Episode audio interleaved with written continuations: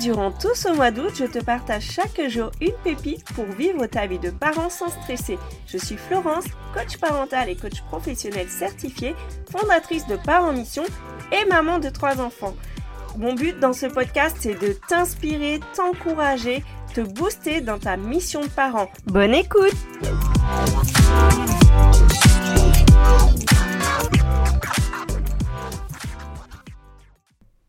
T'as explosé pour la énième fois, après tu t'en veux, tu culpabilises parce que c'est pas du tout ce que tu as envie de donner à tes enfants, tu as l'impression de pas être un exemple pour eux. Et vraiment tu commences à en avoir marre, marre de crier.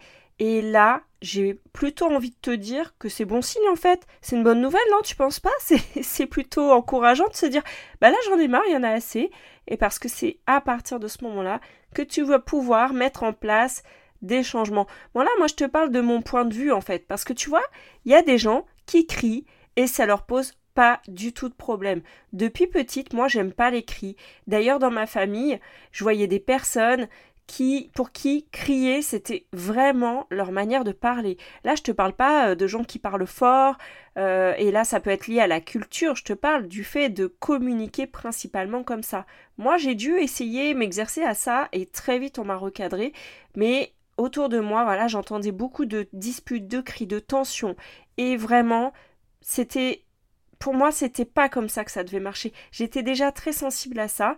Et donc, quand j'ai eu mes enfants, eh ben, j'étais étonnée. J'étais étonnée parce qu'alors on disait de moi que j'étais douce, que j'étais calme, patiente. Eh ben, tu sais quoi? Ça m'arrivait de m'emporter et je m'en voulais terriblement. Par contre, je me suis toujours dit, ben moi, j'ai pas envie de fonctionner comme ça. Donc, grâce à ça, j'ai commencé à me mettre en mouvement. Donc si toi, quand tu cries, tu t'en veux, c'est juste un signe que toi, ça ne te convient pas de fonctionner comme ça. Et là, j'entends ta petite voix qui me dit Oui, bon, Florence, je sais bien hein, que c'est pas bon de crier, mais j'ai pas le choix, car si je crie pas, personne ne m'écoute. Oui, c'est un fait. Hein. Des fois, tu peux dire les choses très gentiment et plusieurs fois et personne ne bouge le petit doigt. Par contre, dès que t'exploses, après on te dit oui, mais faut pas crier, t'as besoin de t'énerver. Et là, t'as envie de dire mais what? Attends, ça fait 15 fois que je te demande, j'étais super calme, et là, t'es en train de me dire que je m'énerve. Là, vraiment, ça te rend furax. Maintenant, voilà, là, je te parle pas de cette fois-là où, c'était vraiment euh, la goutte d'eau qui a fait déborder le vase. Je te parle de vraiment quand ça devient le quotidien. Quand là, tu sais, t'es dans un cercle vicieux où les situations se répètent, où tu te dis, euh, bah là, j'ai pas le choix que de crier, sinon il se passera rien en fait. Et, toi, tu as, envie d'en sortir, mais tu vois pas comment faire autrement.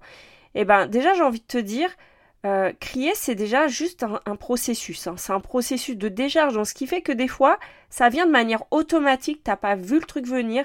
Moi, je vais pas rentrer dans les explications scientifiques euh, du, du fait de crier. bien sûr que c'est lié à une émotion, souvent une émotion de la colère. Et et là, c'est vraiment une tension que tu libères dans ton corps. Ton corps, il en a besoin en fait, il a besoin de se libérer de sa tension. Et ça fait du, bien, hein, l'air de rien. C'est comme un petit peu euh, quand t'as des gaz, hein, les, libérer, ça fait du bien. Sauf que bah toi, t'as envie euh, de vraiment opérer un changement parce que tu vois que c'est tous les jours euh, comme ça et que tu te dis bah ça va marcher sur le coup, mais finalement ça n'empêche pas les situations de se répéter, ça ne change rien dans mon quotidien, ça n'apporte rien de bon, ni à mes enfants, ni à moi, t'as vraiment envie d'en sortir. Alors, je te propose de commencer très simplement par faire un état des lieux. Identifie deux, trois situations où tu t'es franchement énervé, tu vois les situations qui se répètent là, et demande-toi dans cette situation qu'est-ce qui était important pour toi, de quoi tu avais besoin? Demande-toi Comment tu ferais autrement aujourd'hui? Je suis sûre que tu as des tas d'idées, j'arrête pas de te le dire, hein. les parents ils ont tous des pépites et je suis sûre qu'il y a plein de fois où tu t'es servi de tes clés et tu as vu que ça marchait. Donc cherche déjà dans ce que tu as, essaie de voir comment tu aurais fait autrement, mais vraiment identifie ton vrai besoin. Ça devrait te préparer déjà pour d'autres situations. Et si vraiment tu n'as pas d'idée, moi je te propose de télécharger mon kit de survie pour les parents. 30 astuces pour se faire écouter sans répéter 20 fois ni crier. Je te mets le lien en description et puis partage-moi ce que tu as testé, comment ça qu'est-ce que ça a donné et puis je t'encourage aussi à te féliciter pour toutes les fois où tu n'as pas eu besoin de crier.